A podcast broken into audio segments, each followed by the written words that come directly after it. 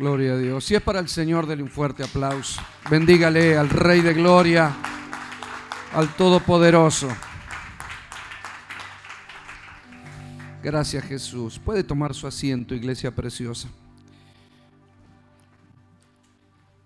Vamos a, vamos a orar y mientras que se van acomodando y que toman sus auriculares, aquellos que necesitan la, la traducción. Levante su mano ahí donde está y diga conmigo, Señor, en esta noche, una vez más, mi corazón está dispuesto. Amén. Padre, en el nombre de Jesús, conforme lo que declaramos ante tu presencia, Señor, en este ámbito de adoración, de amor, de expectativa, te pedimos, Señor, que tú nos hables, que tú tomes gobierno de las palabras, que tú tomes gobierno de nuestra vida queremos poder recibir tu palabra, queremos retener tu palabra, ponerla por obra, vivir por ella, para alcanzar todo lo que tú tienes para nosotros y para que tú seas glorificado. Padre, creemos que tú lo harás porque te lo pedimos en el nombre de Jesús y te damos gracias. Amén y amén. Denle otro aplauso al Señor, al Espíritu Santo, que es nuestro Maestro. Gloria a Dios. Bueno, están listos, tienen sus auriculares, aquellos que, que lo necesitan. Bien, ahí empezaron a escuchar. Eh, vamos a tratar de, encontrar un momento de, quietud. ¿Eh? Traten de, contenerse, de no moverse de un lugar a otro. En un ratito, por lo menos, que podamos estar firmes compartiendo esta enseñanza y atentos a lo que el Señor tenga para, para decirnos. Eh, esta es la última el último taller o la última enseñanza eh, que tengo con ustedes en este viaje, por lo menos. Dios sabrá si nos regala el don de la vida para otro viaje más. Eso lo sabe el Señor, ¿no es cierto? Él es dueño de nuestro mañana, de nuestro hoy, de todo lo que hacemos. Eh, espero que sí.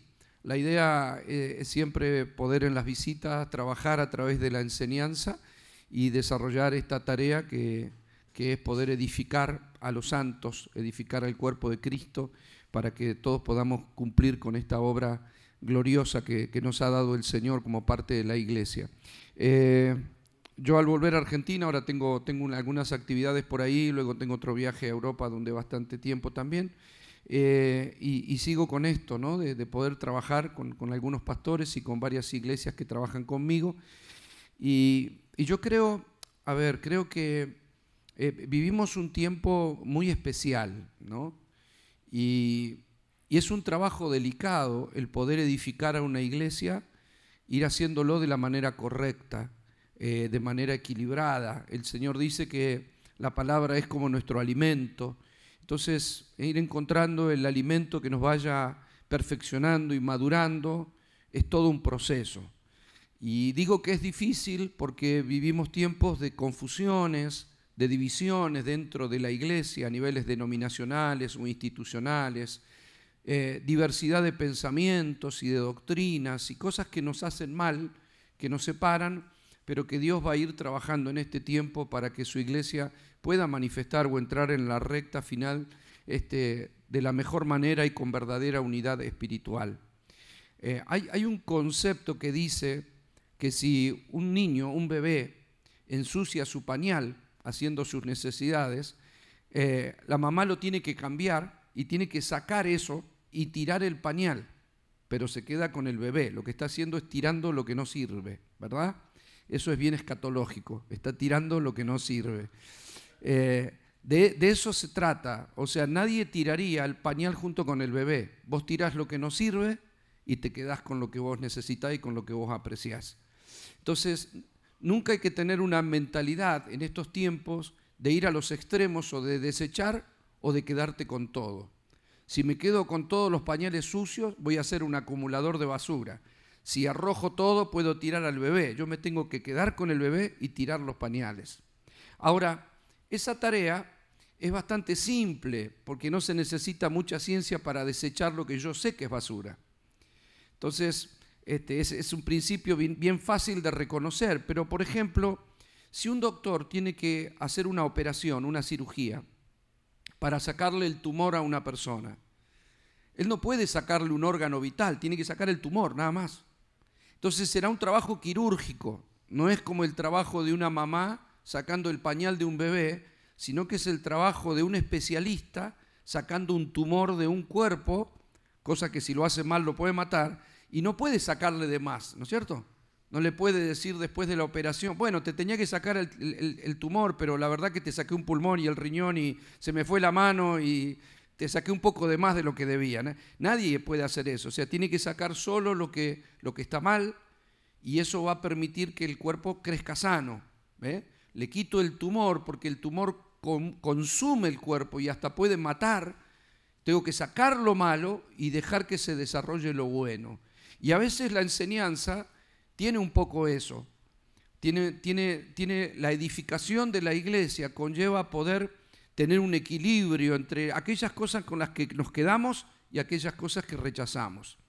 Y cuando yo le digo que hay confusión en este tiempo dentro de la iglesia, es porque mi, mi, pensamiento es que edificar en la iglesia sanamente implica crecer con un equilibrio espiritual. ¿eh? De hecho, uno de mis libros se llama Recuperando el equilibrio espiritual. ¿Por qué? Porque todos los extremos son malos y siempre conllevan un dejo de mentira.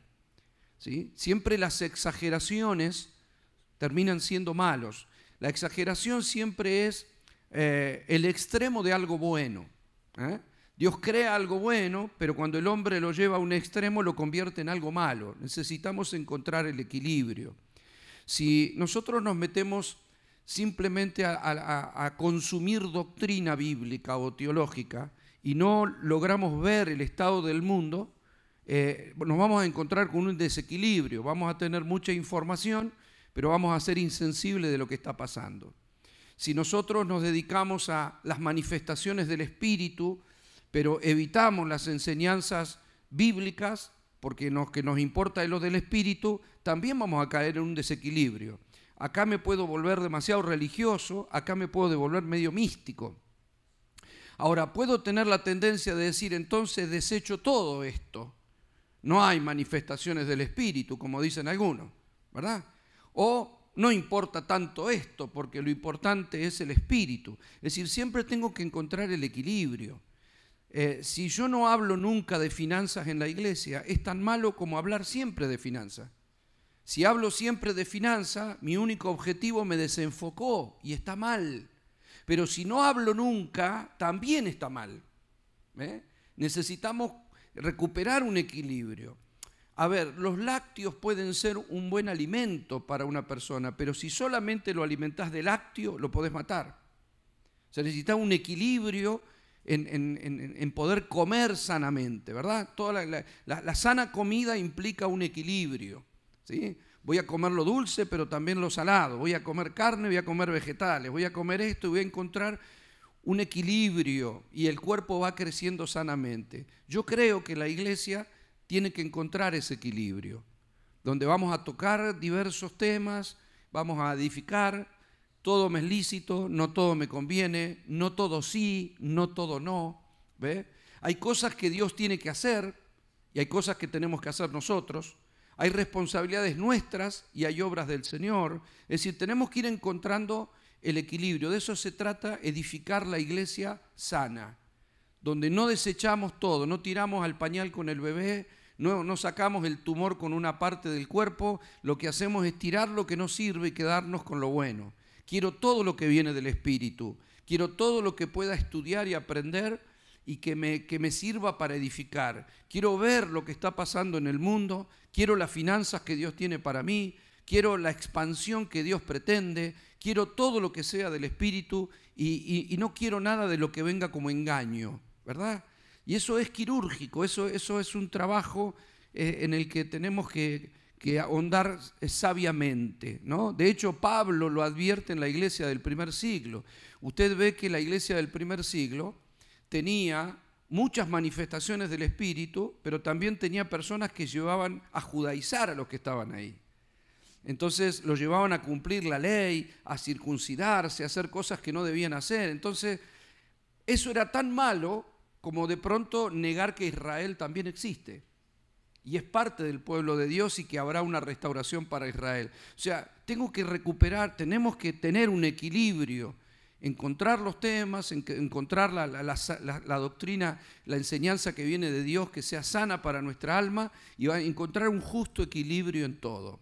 No desecho todo, desecho solamente lo que no es de Dios y quiero solamente lo que es de Dios. Ese es el diseño de Kingdom Center, ¿sí? Encontrarnos con un crecimiento sano, no místico, pero no religioso, no eh, espiritual, pero no, pero no exagerar. O sea, encontrar el equilibrio. Queremos todo lo que viene de Dios. Diga conmigo, queremos todo lo que viene de Dios. Bueno, no es fácil eso, es, un proceso. Es un proceso. Hay personas que lamentablemente, bajo ese mismo principio de tirar todo junto, eh, son aquellas personas que han vivido experiencias y luego tienen una mentalidad de bolsa, ¿no? Meten todo en la misma bolsa. Y eso es muy peligroso. Es como la persona que, por ejemplo, tuvo una desilusión amorosa. No sé, una mujer tuvo una desilusión amorosa y dice, todos los hombres son iguales, no quiero saber más nada con ninguno. Y ahí tiene usted una mentalidad de bolsa. Metió todos los hombres en la misma bolsa y tiró toda la basura. Pero en realidad lo que tenía que haber tirado era solamente al, bobo que conoció, aquel que le engañó, es decir, a este, a este, este sí es una basura, los otros no hay gente de valor. Lo mismo pasa para un hombre. O sea, una, experiencia y una desilusión no me puede llevar así, son todas iguales las mujeres. No, no son todas iguales. Me habrá tocado la peor, pero no son todas iguales. ¿sí? Entonces tengo que deshacerme de lo que no es y, y, quedarme con lo que significa. Hay gente que en este tiempo lamentablemente plantea que todas las iglesias son iguales, que todos los pastores son iguales, que todo, y no es verdad. No es verdad. Entonces, no todo es igual. Vamos a ser selectivos, poder saber que hay cosas que están bien y hay cosas que son diferentes. Falso hubo siempre en la iglesia. Pero yo, hay un mensaje que yo subí hace un tiempo atrás en internet y que lamentablemente algunos no lo entendieron porque tienen tanto apuro para debatir algunas cosas, donde yo puse, el título es, y sigue estando ahí, en la iglesia no hay nada falso. Imagínense cómo saltaron a la yugular, tuve que cancelar los comentarios porque me estaban matando. Pero si hubiesen escuchado el mensaje antes de criticar, lo que yo digo es que no que no hay cosas dentro de la iglesia, hay cosas falsas, pero no son la iglesia. Nada falso es la iglesia, así se llama el, mensaje. O sea, lo que hay, por ejemplo, hay un falso ministro en la iglesia, sí, pero no es de la iglesia, por eso es falso. ¿Comprende, verdad? Es como tener una pierna ortopédica, es falsa, Sí, pero es tu pierna. No, no es mi pierna. O sea, es ortopédica, no pertenece a mi organismo. Está ahí, es pierna, pero no es mía. ¿Verdad? Entonces, hay cosas en la iglesia que siempre hubo, desde el primer siglo. Los falsos apóstoles, falsos pastores, falsos hermanos, falsas unciones, falsas manifestaciones del Espíritu. Ha habido de todo en la iglesia y sigue habiendo. No tenemos que tener temor de eso, porque lo falso también evidencia la existencia de lo verdadero. Lo que tengo que hacer es conocer lo verdadero para que cuando yo esté delante de lo falso lo pueda identificar claramente.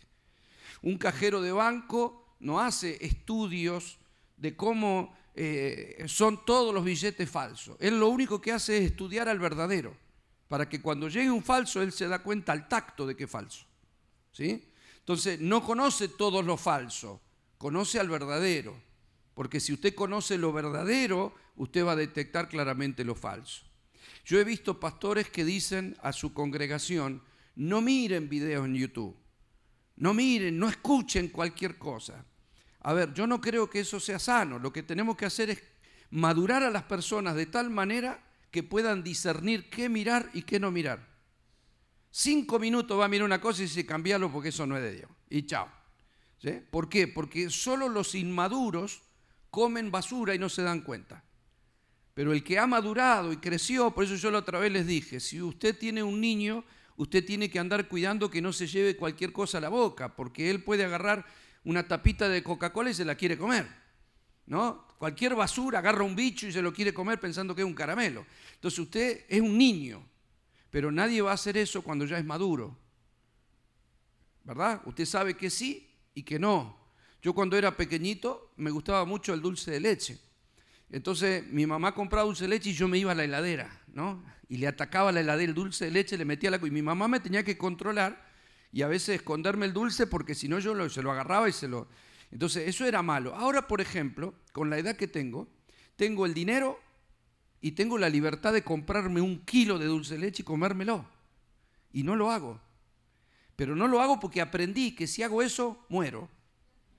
¿Ah? Un golpe de azúcar, ¡pum! ¿Ah? O sea, no puedo hacer eso.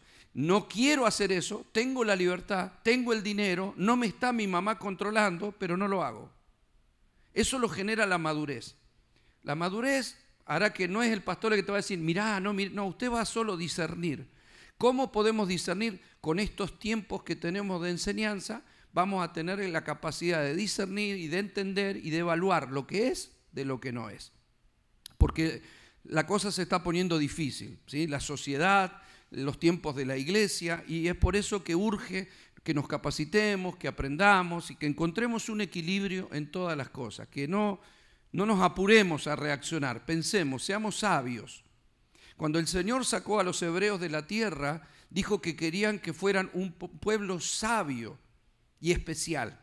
Dijo, serán mi especial tesoro. Él quería que los demás pueblos lo distinguieran a los hebreos por su sabiduría. Sin embargo, bueno, cayeron en necedad, ¿no? No supieron diferenciar lo que era de lo que no, ¿verdad?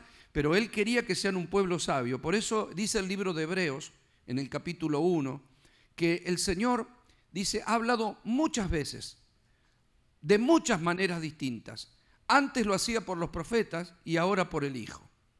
A ver, si usted tiene un padre que habla muchas veces y de muchas maneras diferentes, lo que está tratando es de comunicarse.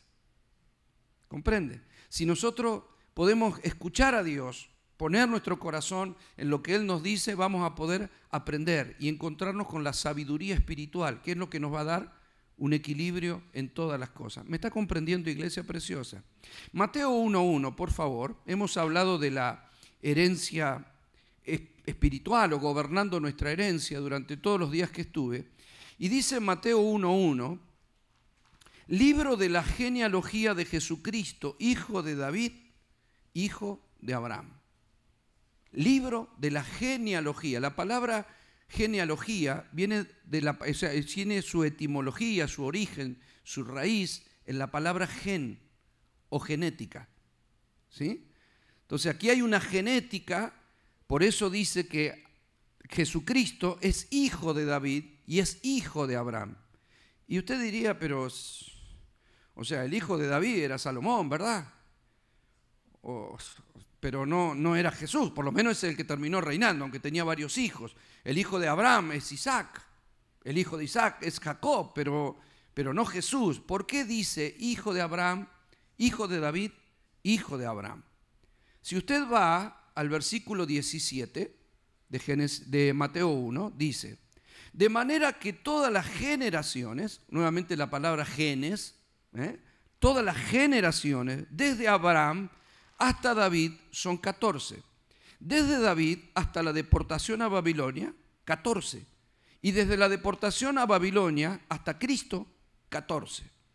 Si lo multiplicamos por 3, tenemos 42 generaciones desde que Dios le habló a Abraham hasta que nació Cristo. ¿Sí? ¿Por qué figura la genealogía? ¿Por qué no quiero leer todos los versículos? Porque empieza a nombrar a un montón de personas. Es una genealogía, ¿verdad? Entonces nos demanda tiempo y nos distrae. Lo que yo le quiero decir es, todas esas personas que figuran ahí, que tuvieron una vida, que desarrollaron sus vivencias y sus circunstancias, fueron herederos genéticamente de Abraham. Nacieron de Abraham, hijo de Abraham, hijo, nieto, tataranieto, fueron pasando de generación en generación hasta que nació Cristo. Ustedes recuerden que Abraham tuvo a Isaac, Isaac a Jacob, Jacob a José, José tuvo doce hijos que se convirtieron en las doce tribus de Israel. Una de esas tribus fue Judá y Jesús nació bajo esa descendencia. Entonces encontramos que genéticamente es un descendiente de Abraham en la carne. Cristo es preexistente como hijo de Dios, encarnó nació en un bebé, pero ese bebé tenía una genética espiritual del Padre y humana que Dios le dio como descendiente de Abraham. ¿Sí? O sea, por eso nosotros, a ver, ¿por qué somos parte de todo eso? Porque nosotros vivimos en Cristo. Y yo les dije el otro día, cuando la Biblia habla de adopción o del espíritu de adopción por el cual clamamos, no se está refiriendo a la adopción natural de alguien que hace trámites para adoptar un niño que va a ser su padre, o sea, va a ser mi hijo en este caso, pero no genéticamente. Nosotros nacimos de Dios porque la palabra es la semilla. La semilla es la simiente. Cristo es la palabra que encarnó en Jesús, pero a nosotros nos vino como palabra. La parábola del sembrador, ¿qué dice? Que se te sembró el Evangelio. ¿Qué es el Evangelio? La verdad. ¿Quién es la verdad?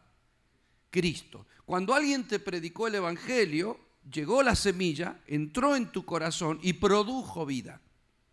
Una semilla produce raíz, una raíz produce una planta, una planta produce fruto. Por eso Apocalipsis dice que Jesucristo es nuestra raíz. Claro, porque Él prendió, Él no fue, fue sembrado su genética en el espíritu nuestro.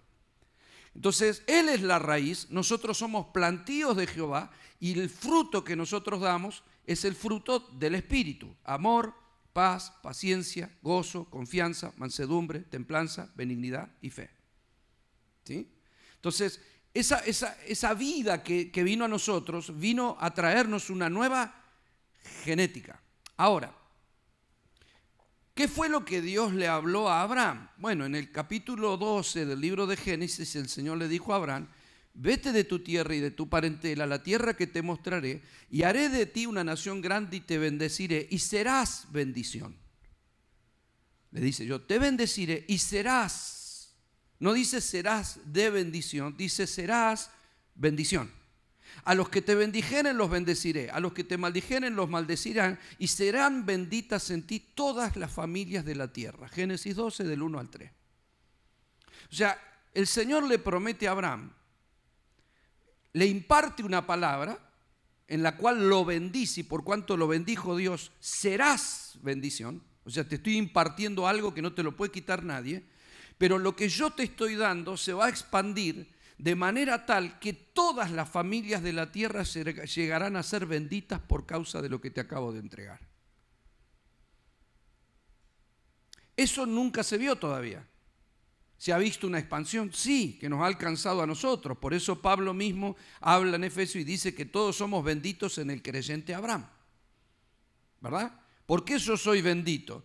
Porque vengo de su simiente y de su promesa, yo soy alcanzado por esa bendición. Pero acá dice que todas las familias de la tierra serán benditas. Y va a ocurrir, va a ocurrir. Ahora, Abraham se dio cuenta que lo que Dios le dijo lo superaba a él, que eso no lo podía concretar él, porque el Señor le dijo, le, suelta una palabra de, algo que él a partir de ese momento era, soy bendito, me bendijo Dios, pero la preocupación de Abraham no fue, uh, ahora voy a ganar mucho dinero.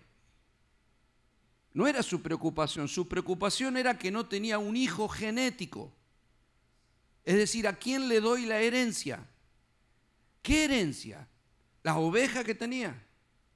No, lo que Dios le habló. Lo que Dios me impartió, ¿cómo se lo paso a mi hijo si no tengo hijo? El Señor le dice, tu descendencia no solo será un hijo, será como las estrellas del cielo, Génesis 15. Abraham lo cree, pero él le dice, en el mismo capítulo de Génesis 15, le dice, pero ¿y quién me va a heredar? Ese Damaseno Eliezer que vive en mi casa, ese esclavo me va a heredar. Y el Señor le dice, no, no te heredará un esclavo, un hijo tuyo te heredará. Entonces el Señor le estaba diciendo, los esclavos no heredan. Tiene que ser tuyo genéticamente.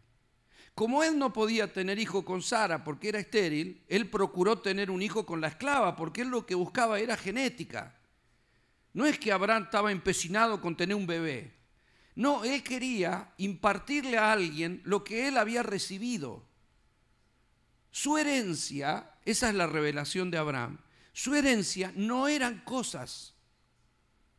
A ver, nosotros hoy en día, en la sociedad actual, la herencia que todo el mundo entiende, a primero, cuando dice la herencia, es la casa, es el coche, es el negocio, es la cuenta de banco. Esa es la herencia. ¿Cuál es la herencia que el padre preparó para el hijo? Abraham no estaba pensando en eso. No era su idea. Abraham fue un hombre riquísimo, porque lo dice la escritura, pero también sufrió el hambre. Tuvo que emigrar a Egipto por hambre. O sea, no, no, era, no era la estabilidad económica lo que él quería dejarle a alguien. Ese no era su problema. Sino a quién le dejo lo que Dios me estableció. ¿A quién se lo doy? Porque ¿a quién le imparto la herencia? Él entendía como herencia una transferencia genética. No es una palabra, es una transferencia, es una naturaleza que Dios me ha dado. Soy un ser bendito. ¿Cómo se lo imparto a mi hijo si no tengo hijos? Bueno, todos sabemos la historia. Viene y nace Isaac. Entonces Abraham le imparte a Isaac su hijo su naturaleza. Le impone manos y le dice, todo lo que Dios me soltó a mí, pa, te lo suelto a vos. Eso es derecho. Eso es derecho. ¿Qué quiere decir derecho? Es, eh, le corresponde por derecho, por ser hijo. ¿Verdad? O sea, por eso la genética, fíjese usted, la genética física, que lo hablamos en las primeras reuniones, cómo te transmitió tu papá y tu mamá la sangre, el color de piel, la nariz, la boca, los gestos o el carácter. Cómo la genética te transmitió algo que te guste o no, lo heredaste. ¿Ah? ¿Por qué? Porque, porque viene por genética, por eso dos personas de determinada raza no van a tener un hijo de otra raza, a menos que algunos se ande portando mal, porque la idea es la genética transmite. Ahora, Abraham tuvo una revelación que lo que él necesitaba era un hijo para impartirle lo que Dios le había dado espiritualmente. Abraham no tenía Biblia, pero fue un hombre de gran revelación, amado. Él sabía que lo que tenía valía mucho. Ahora fíjese esto, su hijo Isaac también fue un hombre de revelación porque él entendió que si su padre le puso la mano en la cabeza y le soltó una palabra, él era bendito.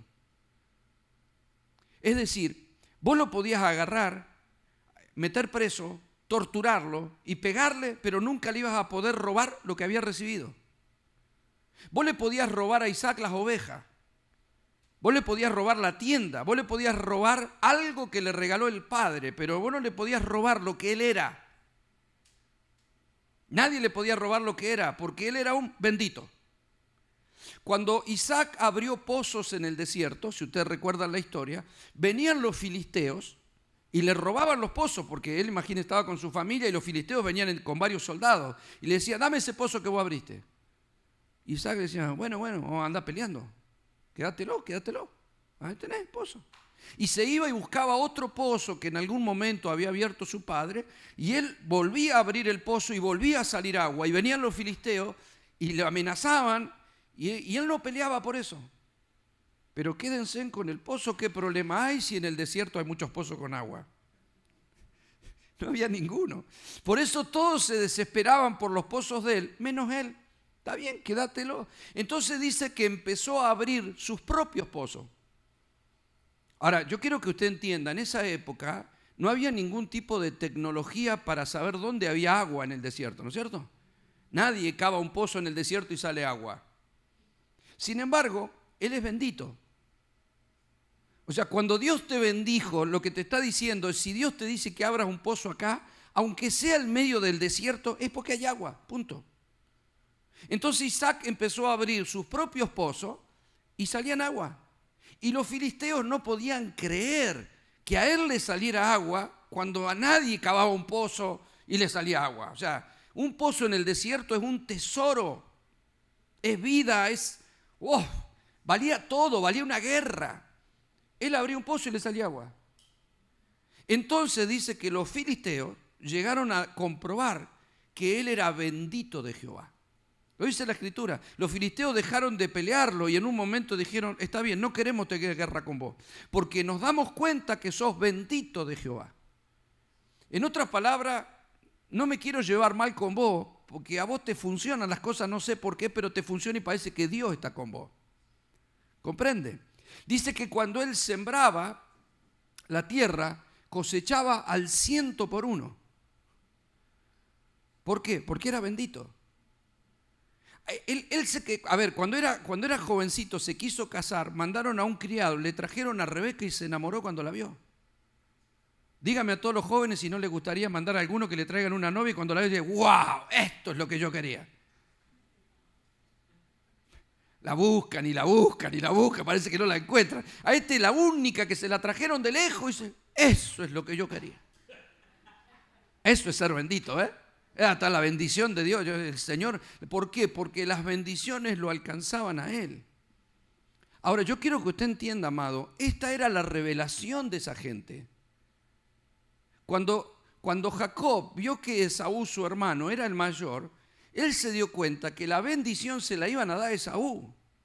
Y Jacob decía, no, yo quiero la bendición, yo quiero. Esaú menospreció eso.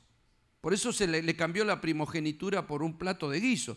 Pero Jacob quería la bendición a toda costa. Él no quería las ovejas.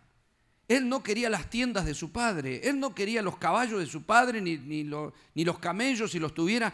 Él quería la bendición al grado tal que él se disfraza de su hermano y se hace pasar por su hermano para que el padre le ponga la mano en la cabeza. Y el padre se lo imparte a él y viene Esaú y le dice, papá, te engañó, mi hermano te engañó, yo soy tu hijo. El padre dice, no te puedo creer, porque estaba, había perdido la vista por su edad. Entonces el hijo dice, pero bendíceme, padre, bendíceme también a mí. No puedo, dice, ya se lo solté a tu hermano. Yo, amado, yo quiero que ustedes presten atención. Era tan fuerte eso que lo hacían una sola vez en la vida y no lo podían repetir aunque se hubiesen equivocado. O sea, él podría haber dicho, bueno, cancelo y anulo, corto todo lo que hice y te bendigo a vos. No, ya lo, ya lo entregué. O sea, era tan real como algo físico, decir, ya tomá, te lo entregué. Y quise, no, ya se lo entregué a él, ya, ya no, ya.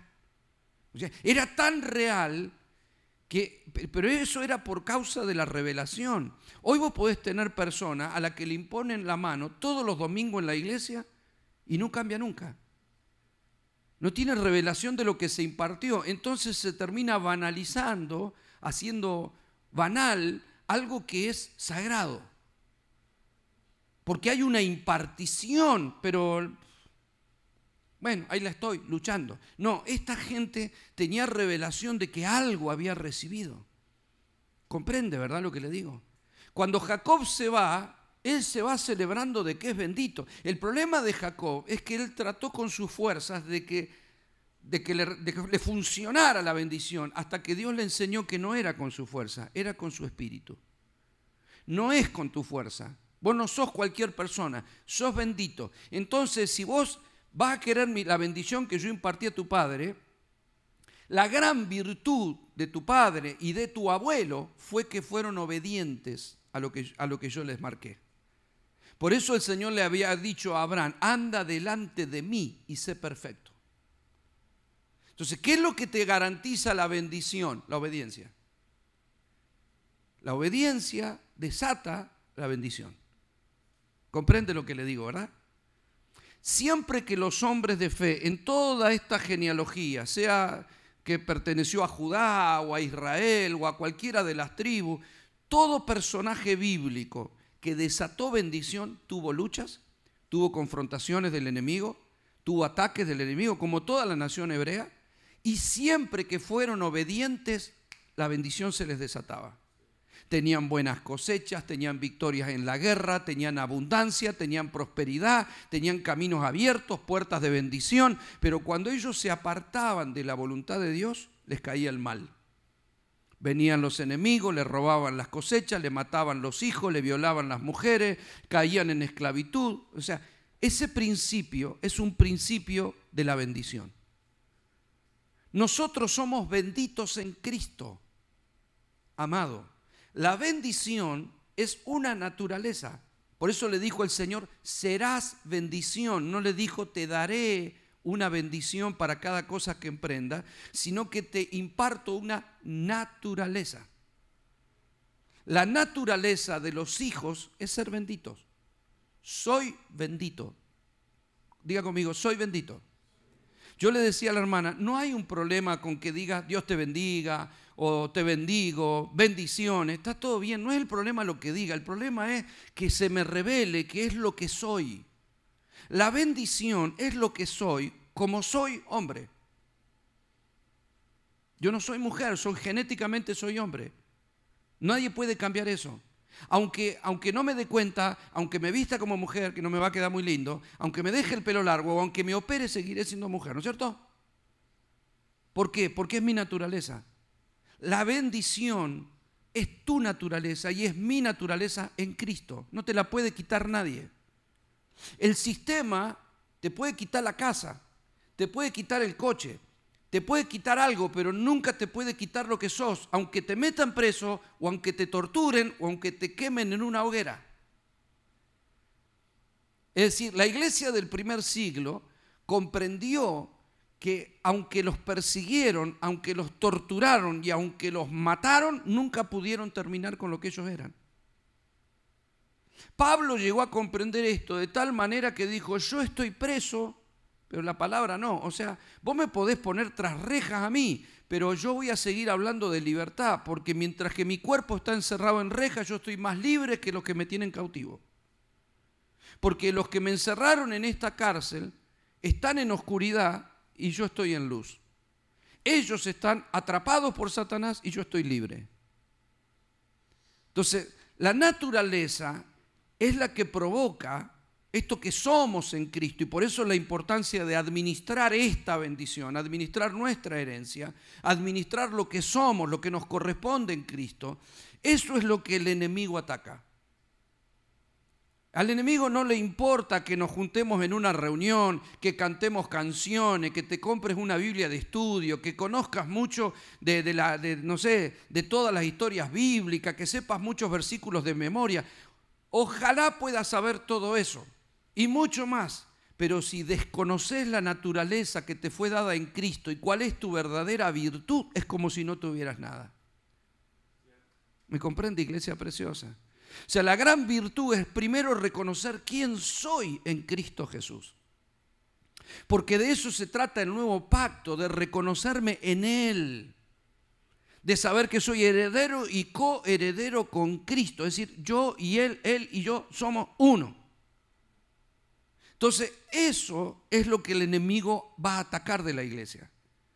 El espíritu del anticristo, o sea, fíjese usted cómo está compuesto, es anticristo. Cristo significa unción. El Espíritu ataca la unción. Jesús era el nombre de Jesús, ¿verdad? El niño que nació en Belén. Pero Cristo es el, el, Mesías, el Mayá, el ungido. Cristo significa ungido. Por eso nosotros somos cristianos, pequeños ungidos. Ungidos como nuestro Padre. Ahora, ¿Qué hace el espíritu del anticristo que Juan dice en su primera carta que ya estaba operando entre la iglesia, atacando la unción? Si hay algo que el sistema pretende atacar de la iglesia, es la unción, porque la unción es lo que nos hace diferentes. No son las canciones, no son las reuniones. Cualquier, a ver, testigo de Jehová, mormón, budista, se juntará, cantará canciones, aprenderán algo que leen, practicarán una religión, pero nosotros tenemos una naturaleza, es que somos hijos y esto es genético. No es porque nos reunimos, no es porque cantamos, es al revés. Cantamos porque, no para.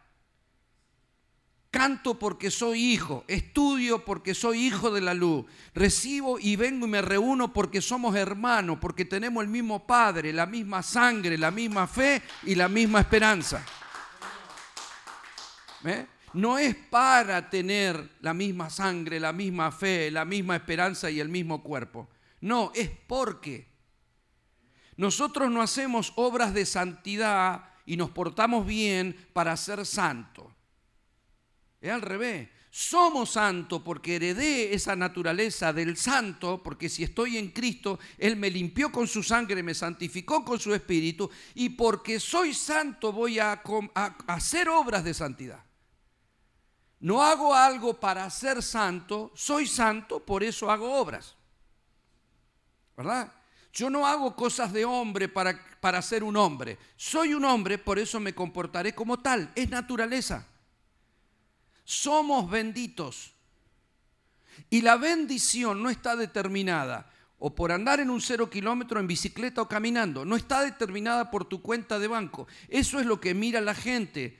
La bendición es tu genética y tu genética en Cristo es lo que te garantiza que si caminas en obediencia, te alcanzará todo lo que te tenga que alcanzar para tu propósito. Es decir, si sos Noé, no te va a faltar madera para edificar un arca. Si sos Abraham, no te va a faltar un hijo. Porque no te va a faltar nada que Dios haya establecido para nuestro propósito. Las, por eso dice, las bendiciones te alcanzarán. Cristo es el bendito, pero yo en Él vivo, me muevo y soy. Las bendiciones lo persiguen a Él, pero como yo vivo en Él, me alcanzan a mí. Yo no sé si les dije la otra vez, me mandaron a mi casa una caja grande así de cerezas o de frangüesa, como le dicen acá, ¿no? Frangüesa. Mi señora la recibió. Ay, le mandaba esto para su... Ay, gracias, dice mi señora. Abrió el paquete, empezó a comer, pero por... ¿por qué? Porque ella y yo somos uno y vivimos en la misma casa. Si me las mandaron a mí, las puede comer ella. Usted entiende, ¿verdad? Ahora, ella las personas, ella comió de algo que alguien le mandó, me mandó a mí, pero ella lo recibió. Entonces ella dice, yo soy más que vencedora. ¿Ah? Porque vos tuviste que trabajar para que te las manden y yo me las comí sin haber trabajado. Eso es la vida de Cristo con nosotros. Él fue a la cruz y yo recibo. Él tuvo que hacer cosas y yo en Él hoy recibo todo, pero fue Él. De ahí surgió esa ilustración del campeón, del boxeador. Usted la debe haber escuchado, ¿verdad? El boxeador iba a pelear por el título y la mujer se quedó en su casa, porque a ella no le gustaba ver cuando le pegaban a su marido. Ella le desea suerte y él se va a boxear. Pero claro, al marido le, dieron duro, así que ligó en, todos los rounds, ahí le pegaban la cara cortada, los ojos hinchados, pero terminó ganando el título. Y cobró una buena bolsa de miles de dólares. Y entonces llegó a la casa, la mujer lo recibe con alegría, lo abraza, le besa porque él es el campeón y él le, da el dinero y el cinturón de campeón. Y entonces él es el vencedor, pero ella es más que vencedora. Porque sin haber puesto la cara, recibió la bolsa y el cinturón. ¿Comprende lo que le digo? La iglesia es la amada del Señor. Él hizo todo, Él sufrió para que nosotros no tengamos que sufrir. Él fue crucificado para que no seamos crucificados. Él ocupó nuestro lugar. Él puso la cara, Él puso sus manos, él, él hizo todo para que nosotros podamos recibir. Y ese es nuestro derecho, esa es nuestra herencia. ¿Me comprende, iglesia preciosa? Ahora, así como los hombres bíblicos sufrieron lo que eran por ataques, siempre hubo ataques, siempre hubo ataques, la iglesia también. Si ustedes leen los más de dos mil años de historia que tiene la iglesia, la iglesia siempre fue atacada. Desde las inquisiciones, desde la religiosidad, desde ataques internos y ataques del sistema. Persecuciones, cárceles. Hoy mismo, en algunos lugares del mundo, como Corea del Norte, hay cristianos presos por ser cristianos. Hace poquito a un niño le dieron cadena perpetua porque su padre predicaba el Evangelio y le encontraron una Biblia. Y al bebé le dieron cadena perpetua. Eso es herencia. El niño diría, ¿qué culpa tengo yo? Si tu padre predicó, vos también vas preso. Amado, eso que nosotros no vemos acá, porque nos dejan reunirnos, porque andamos con una Biblia, no implica que la iglesia no lo haya sufrido. Lo sufrieron todos, históricamente. Todo el que portaba la bendición fue atacado por el enemigo. Fue atacado. Eso es sistemático. Ahora, todos tuvieron victorias. Dios se glorificó con uno, el otro ganó la batalla, el otro terminó bien, el otro... Todo Dios siempre estuvo y el favor de Dios se vio en todos. Hoy estamos a las puertas de un tiempo que no es fácil, porque la iglesia también está siendo atacada, desde adentro, a través de las estructuras, de la religiosidad y de lo falso, y desde afuera, por medio del sistema. Y yo le voy a decir algo, a medida que la iglesia crezca en unción y en autoridad espiritual, más va a ser atacada. Si hay algo que el enemigo quiere es mantenernos tibios, sin unción. Cantá todo lo que quiera, pero no me molestes. Quédate ahí adentro y cantá. No, no tengo problema. Si querés te mando músico, pero, pero, pero no salgas afuera. No manifiestes a Cristo en el sistema. No lo metas en la sociedad, no lo metas en la fábrica, no lo metas en la política, no lo metas en ningún lado, no te metas. Quédate ahí encerrado cantando que a mí ya, ya. Siempre fue igual. Entonces cuando la iglesia habla de gobierno, cuando la iglesia habla de, avanzar, aún en los medios de comunicación, nosotros ponemos una publicación y el enemigo, yo quiero decirle algo, el diablo no ve todo porque no es omnipresente. Por eso cuando nació Jesús, mandó a matar a todos los niños de Belén porque no sabían cuál era. Por eso cuando lo anduvo tentando el diablo, le dijo, si vos sos el hijo de Dios, ¿por qué no te comes el pan? ¿Por qué? Porque no sabía bien si realmente era o no era. O sea, siempre anduvo peleando contra la identidad. O sea, él va a atacar todo lo que este es o no es. No sé, lo ataco por las dudas, porque las tinieblas son así. No ven, pero escuchan. ¿Qué es lo que le pasa a un ciego? No ve, pero desarrolla esto. ¿Me, está comprendiendo lo que le quiero decir? Y él escucha lo que nosotros decimos. No acá adentro, porque acá adentro está esto, estamos nosotros nomás. Pero va a escuchar lo que digas afuera, lo que hablas en tu trabajo, lo que hables en tu vida, lo que digas, lo que expreses. Si usted va al diccionario bíblico Vine, o VIN, ese diccionario dice, cuando usted busca la palabra bendición, dice es capacidad, habilidad y poder sobrenatural. Eso es la bendición. Se lo vuelvo a repetir. Según el diccionario bíblico, la bendición es capacidad, habilidad, poder sobrenatural. Eso es lo que Dios nos ha dado. Nos ha dado la capacidad de Cristo, la habilidad de Cristo y el poder sobrenatural de su Espíritu. Eso es lo que nos hace diferentes. Si nosotros quisiéramos demostrarle al mundo que somos hijos de Dios por cómo nos va en la vida, nos estamos equivocando porque cualquier narcotraficante tiene mejor casa que vos y que yo juntos. Cualquier perverso, corrupto, satánico puede tener su casa valer más que la casa de todos nosotros juntos. Porque no se compite con bienes. Lo que nosotros tenemos y ellos no tienen es una naturaleza. Lo que nosotros tenemos y ellos no tienen es la vida y la luz.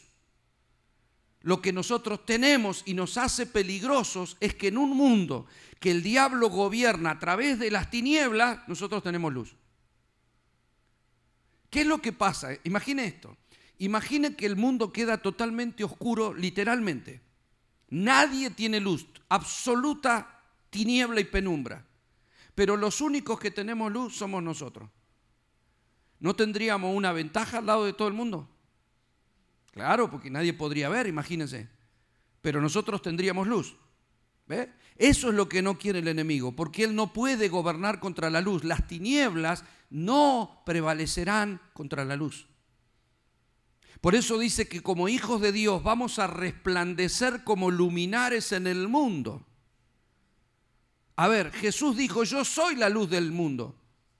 Él dijo que nosotros somos la luz del mundo, somos la sal de la tierra, la sal gobierna. Vos le pones sal a la comida y te cambia todo el aspecto de la comida. Y dice que si la sal no sala, solo sirve para ser pisoteada por los hombres. El sistema. Si la iglesia no gobierna espiritualmente, te va a pisotear el sistema. Si la iglesia no es luz, te va a pisotear el sistema. Porque a la iglesia, a ver, a las tinieblas, usted sabe que el diablo es príncipe de las tinieblas. Si no hay tiniebla, él no puede ejercer ningún poder, ninguna autoridad. Entonces, la iglesia necesita luz. Y Juan dijo en el Evangelio de Juan, en el capítulo 1, verso 4, en él estaba la vida y la vida es la luz de los hombres.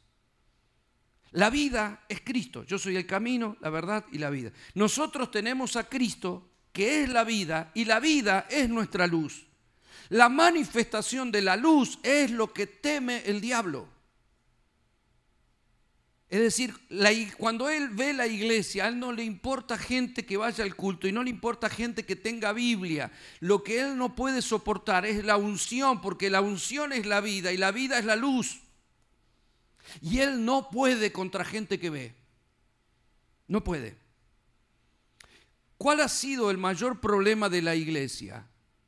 Decir que somos hijos de la luz y no ver lo que está pasando en el mundo. Vivimos un tiempo de engaño, amado, y el engaño ha pegado una acelerada como nunca antes.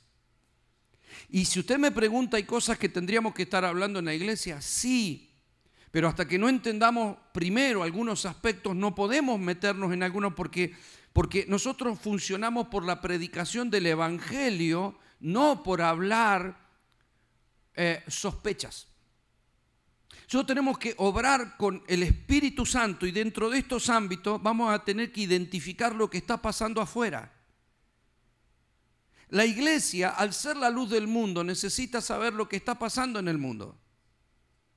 He visto personas que dicen, no, a mí no me interesa lo que está pasando, yo meto música cristiana todo el día. Amado, ¿y cómo sabes cuál es, qué es lo que está haciendo el enemigo? Porque la iglesia ante eso tiene que avanzar y se nos está viniendo algo que lo vamos a ver cuando lo tengamos acá y eso es un problema. Noé trabajó 120 años haciendo un arca sabiendo que iba a llover. Ya no es que, a ver, Dios dijo que va a llover, para eso trabajo todos los días, porque mi enemigo es lluvia. El día que llovió, él no dijo, ¡uh! Está lloviendo. No, esto es lo que le dije hace más de 100 años que le vengo diciendo que va a llover. Cada clavo que puse, cada madera que puse es porque yo sabía que iba a llover. Nosotros sabemos de los tiempos finales. Lo sabemos, ya nos viene, hace, amado, esta Biblia, el Nuevo Testamento, te tiene dos mil años donde Dios te dice en Apocalipsis las cosas que van a pasar en el mundo. Hay cosas que hoy estamos viendo y todavía estamos dudando si están pasando o no están pasando.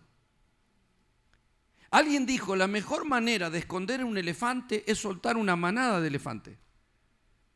Para que en realidad no sepa si fue una ilusión o qué. Es lo que está pasando en el mundo. Te meten cosas dentro de tantas mentiras, dentro de tanta distracción y dentro de tanto consumismo que la están pasando ante tus ojos y no las estamos viendo. La globalización no es mala, la globalización achicó el mundo y la tecnología nos conecta unos a otros para todo, para negociar, para comunicarnos, para lo que fuera, ¿verdad? Pero usted sabe que están trabajando hoy para lo que es la agenda globalista 2030.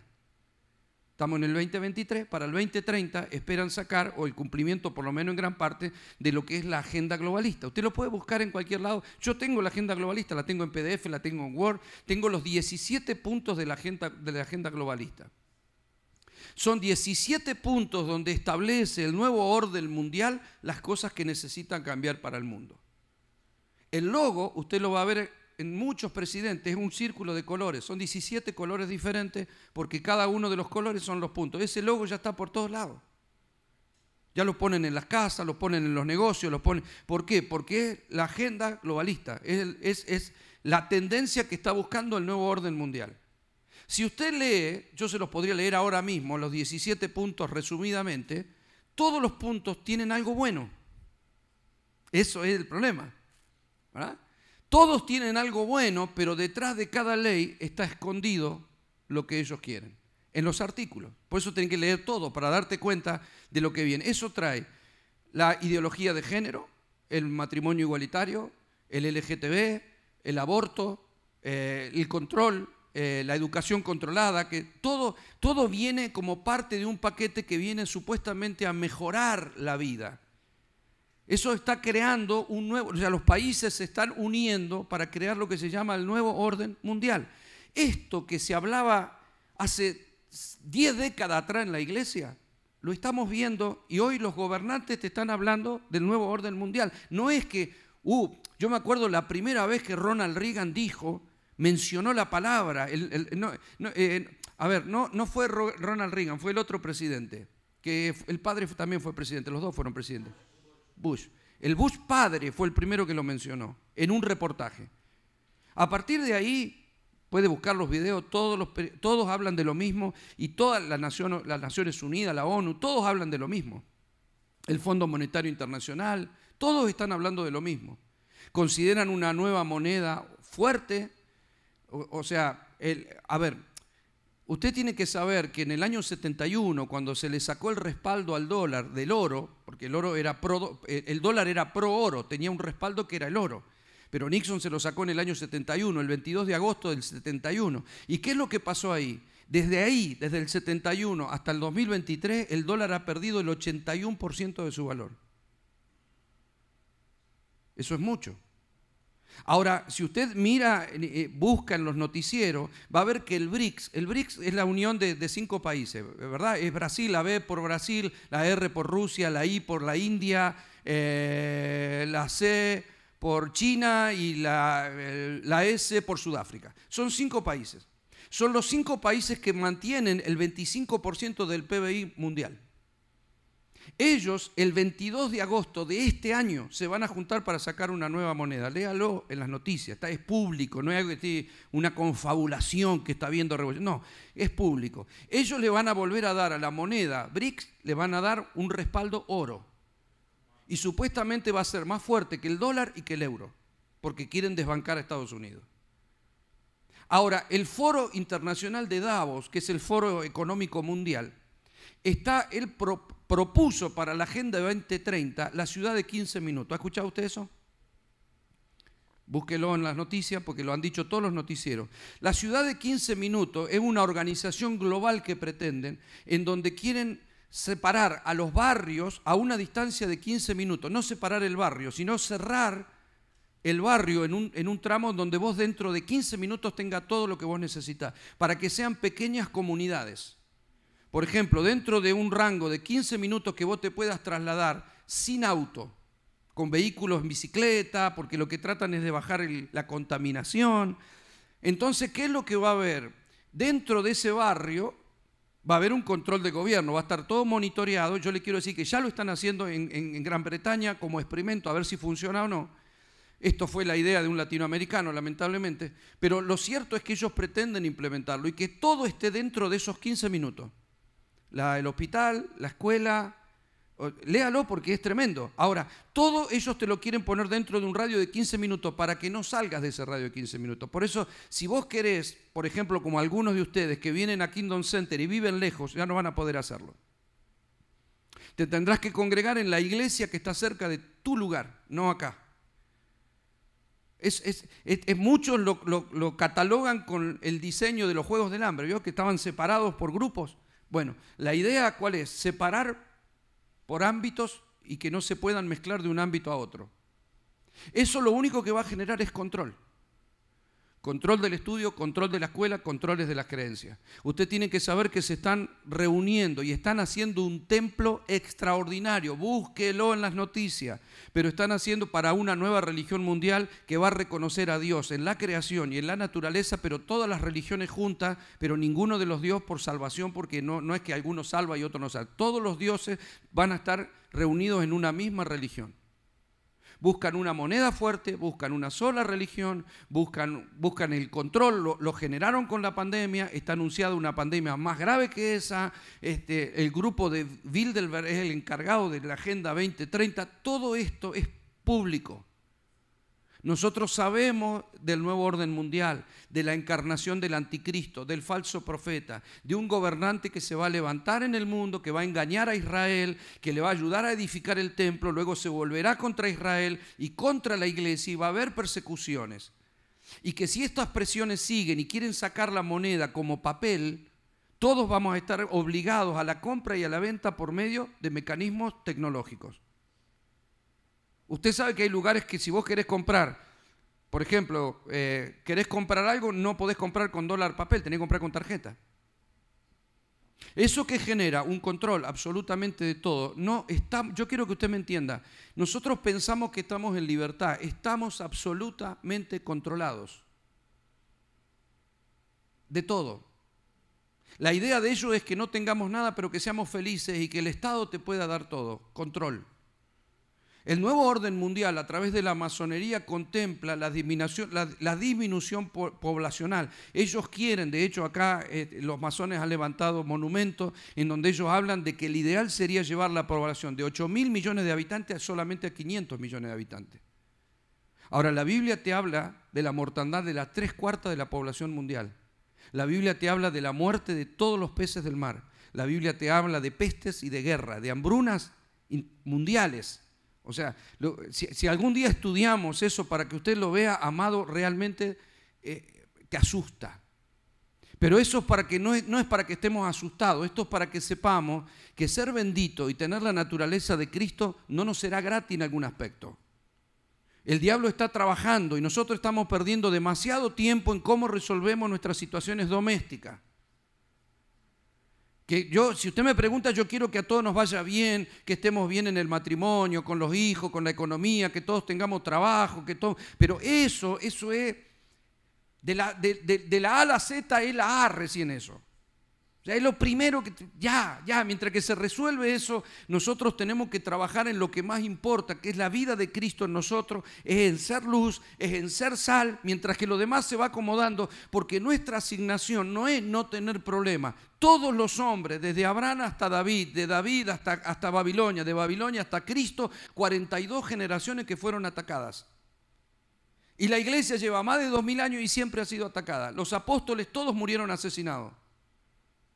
La Inquisición, en la Inquisición murieron más de 100 millones de cristianos protestantes. ¿Usted entiende lo que es eso? 100 millones de hermanos nuestros que murieron por tener una Biblia o por predicar el Evangelio. Hoy por hoy, averigüe usted la cantidad de, de cristianos que están muriendo en el mundo por predicar el Evangelio. Entonces no podemos ignorar esto, porque nuestra misión nos trasciende. O sea, estamos dentro de un mundo que está muy oscuro y nosotros nos estamos divirtiendo como si no pasara nada y nos están metiendo, nos están educando los hijos, nos están llenando la cabeza a los hijos de, ideas y, se están metiendo en la cultura, en la música, en el cine, en todos lados. Y esto no es, ay, no escuche nada, no mire nada. No, tranquilo, pero ojo, con luz, Miremos con luz lo que está pasando, démonos cuenta realmente, esto no es para sospechar de todo, no, es para que podamos crecer y como hijos maduros no nos demos cuenta cuando algo pasa después que ya pasó. Cuando yo estuve en Argentina en un congreso para pastores en Luján, el apóstol que lo organizaba en la oficina me dice, Osvaldo, yo estoy en la política en la Argentina. Le digo, ah, bueno, qué bueno que puedas contribuir en algo y trabajar con honestidad. Y me dice, mira, hay una ley que está a las puertas del Congreso, que es una ley para la no violencia contra el niño. ¿Vos qué opinás? Me dice. Y le digo, está bueno.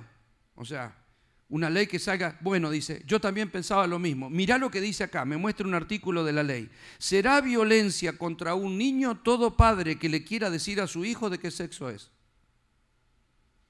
Le digo, ¿y qué va a pasar con eso? Nada si le insiste con que es varón o con que es nena. El gobierno en Argentina ya están obligando en los jardines de infante a los niños una vez al mes ir vestido de mujer. Vos no podés decirle a una persona que es mujer o que dice que es mujer que es un hombre porque podés ir preso. Y si te hace juicio te lo gana. Otro de los artículos de la ley decía que si vos le decís a tu hijo en qué tiene que creer, es violencia contra el niño. Vos no podés traer tu hijo a la escuela porque vos lo estás obligando a que crean lo que vos crees y él tiene que creer lo que él crea cuando sea grande. Entonces te prohíben que vos le digas a tu hijo. Y cuando esa ley se establezca, el padre puede ir preso si le denuncian porque lleva a su hijo a la iglesia.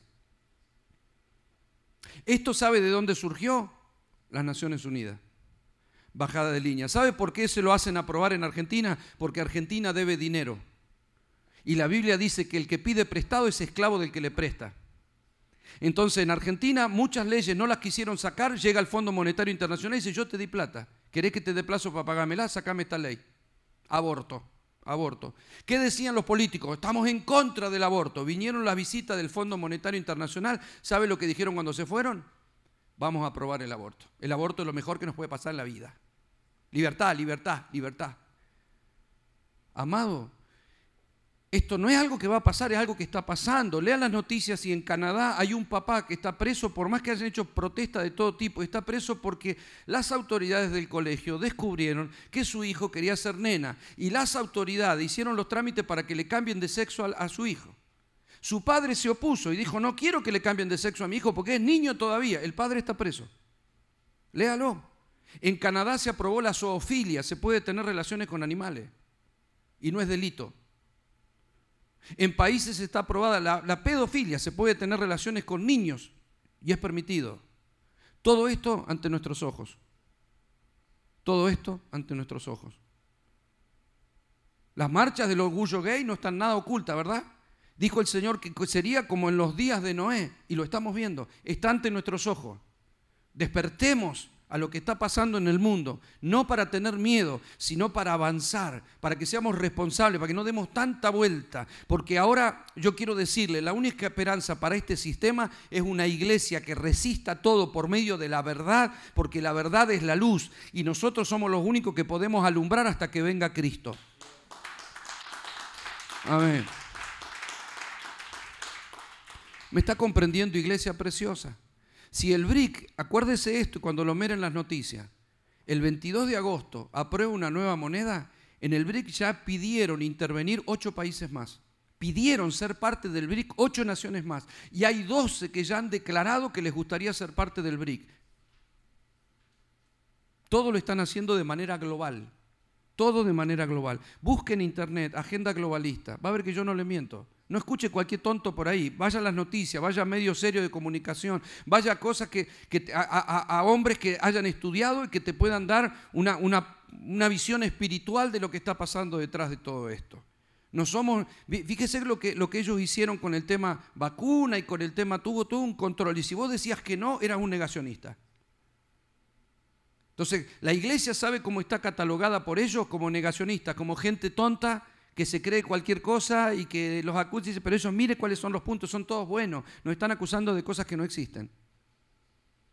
Nosotros tenemos que estar muy firmes, amado. El diablo es mentiroso y padre de la mentira y quiere gobernar el mundo. Nosotros debemos creer a la verdad de Dios, no ser místicos, no somos raros, no somos fantasiosos, no vemos demonios de todos lados, pero sí sabemos lo que nos dice la Biblia y estemos preparados estar velando, estar atento, estar orando por lo que está pasando en el mundo, que Dios pueda librar a los hijos que tenga que librar, a los que son predestinados para salvación, que la luz del Evangelio siga corriendo y que en la iglesia empiece a haber unidad, que haya humildad, porque yo le quiero decir, si la iglesia sigue dividida, resistiendo entre pastores y denominaciones, el Señor va a sacudir la iglesia para que la iglesia se purifique, va a venir, el, juicio va a venir primero con la iglesia porque lo tenemos que entender. Somos, los, somos la opción de Dios en la tierra. Y no me la estoy creyendo, estoy creyendo lo que dice la palabra. No hay opción B. La única opción es la iglesia. La iglesia es la única que porta la vida, la salvación y la verdad. Y tenemos que hacer que eso se vea, que eso se difunda, que eso avance. Podemos mirarnos en el espejo, podemos mirar nuestra vida, nos puede importar nuestra casa, nuestra... Está todo bien, amado, pero no ignoremos lo que está pasando en el mundo.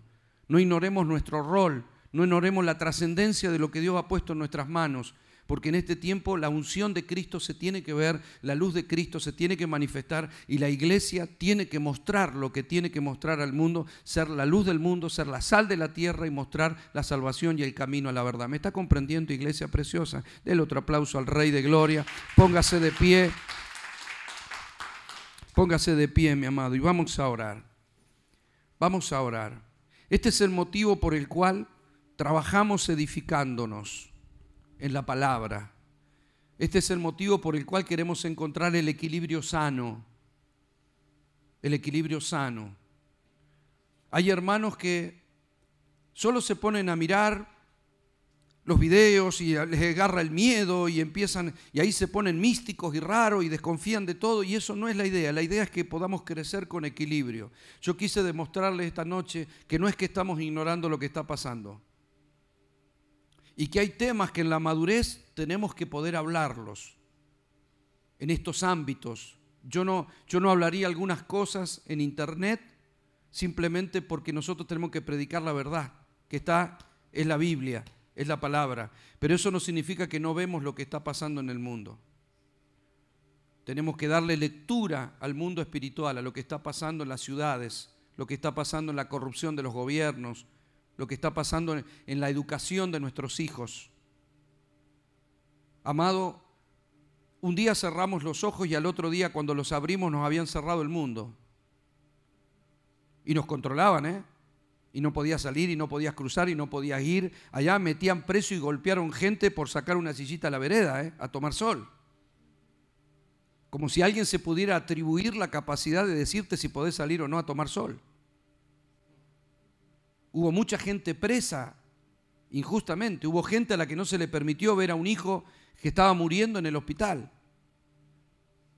Gente que, se, que no pudo despedir a sus seres queridos.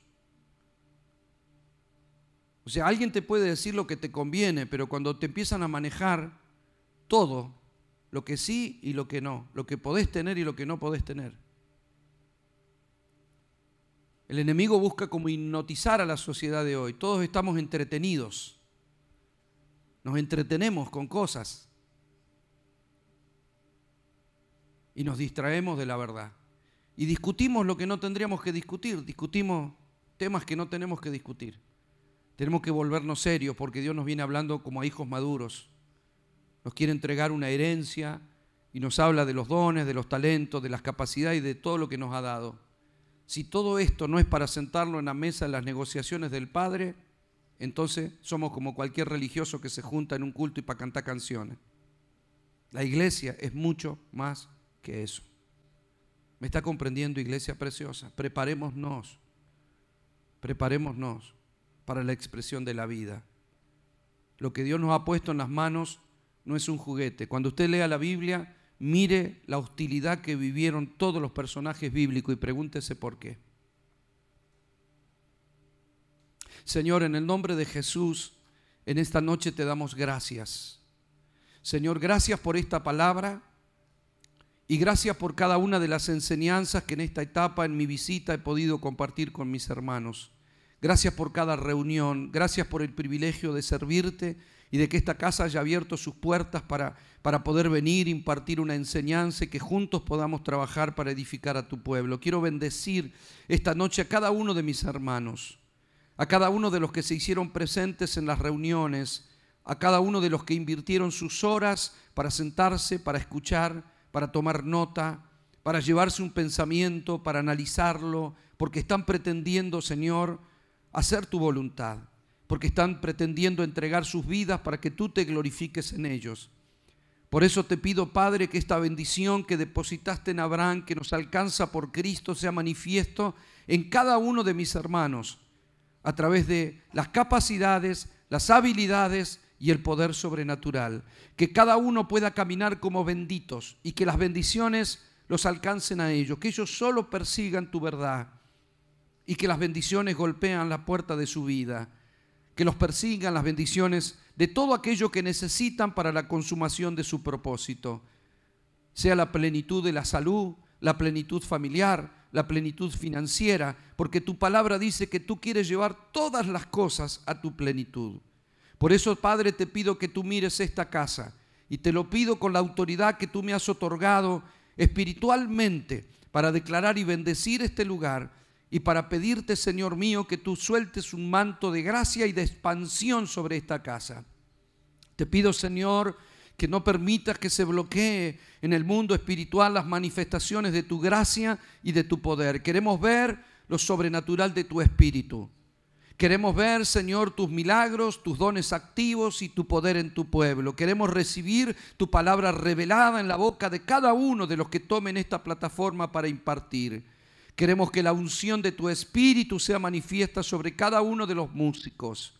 Padre, en el nombre de Jesucristo, te pido por la vida de tus siervos. Te pido, Señor, por Diana como pastora de esta casa, en el nombre de Jesús, que la gracia y la unción de tu Espíritu Santo sea sobre su vida. Y que tú, Señor mío, en la autoridad que has establecido sobre ella, fluyas con tu gracia y tu poder sobrenatural. Señor, que sus oídos espirituales sean cada día abiertos a la voz de tu Espíritu. Y que sus ojos espirituales sean abiertos, Señor, a las visiones que tú tienes preparadas para esta casa. Yo bendigo su vida, cubro su vida y declaro, Señor, la unción y la gracia y el favor divino sobre ella, para que tú la uses como un canal de bendición para todas las personas en el nombre de Jesús. Te pido, Señor, que tú, pongas la palabra en su boca como una espada aguda en el nombre de Jesucristo. Y, Señor, que sea filosa, que corte en el nombre de Jesucristo para establecer entre lo que es del Espíritu y lo que es del alma. Para que la gracia y el favor se vean sobre su vida, sobre su casa y en sus manos. En el nombre de Jesucristo, Padre, la bendigo en tu nombre. La bendigo en tu nombre. Declaro tu bendición, declaro tu unción fluyendo sobre ella. Padre, sobre la vida de tu Hijo. Como pastor de esta casa. En el nombre de Jesús, declaro tu bendición, tu gracia y tu favor. Padre, como, como tu siervo, Señor, yo imparto sobre la vida de tu Hijo, Señor, para que un manto de gracia y de expansión vengan sobre él y sobre la autoridad que tú has puesto. Padre, yo te pido que tú le des sabiduría espiritual, que pueda encontrarse con los pensamientos de tu espíritu, que pueda encontrarse con los lineamientos correctos para esta casa, que todo lo que haga no sea ni por emoción ni por el alma, sino por la dirección de tu Espíritu Santo.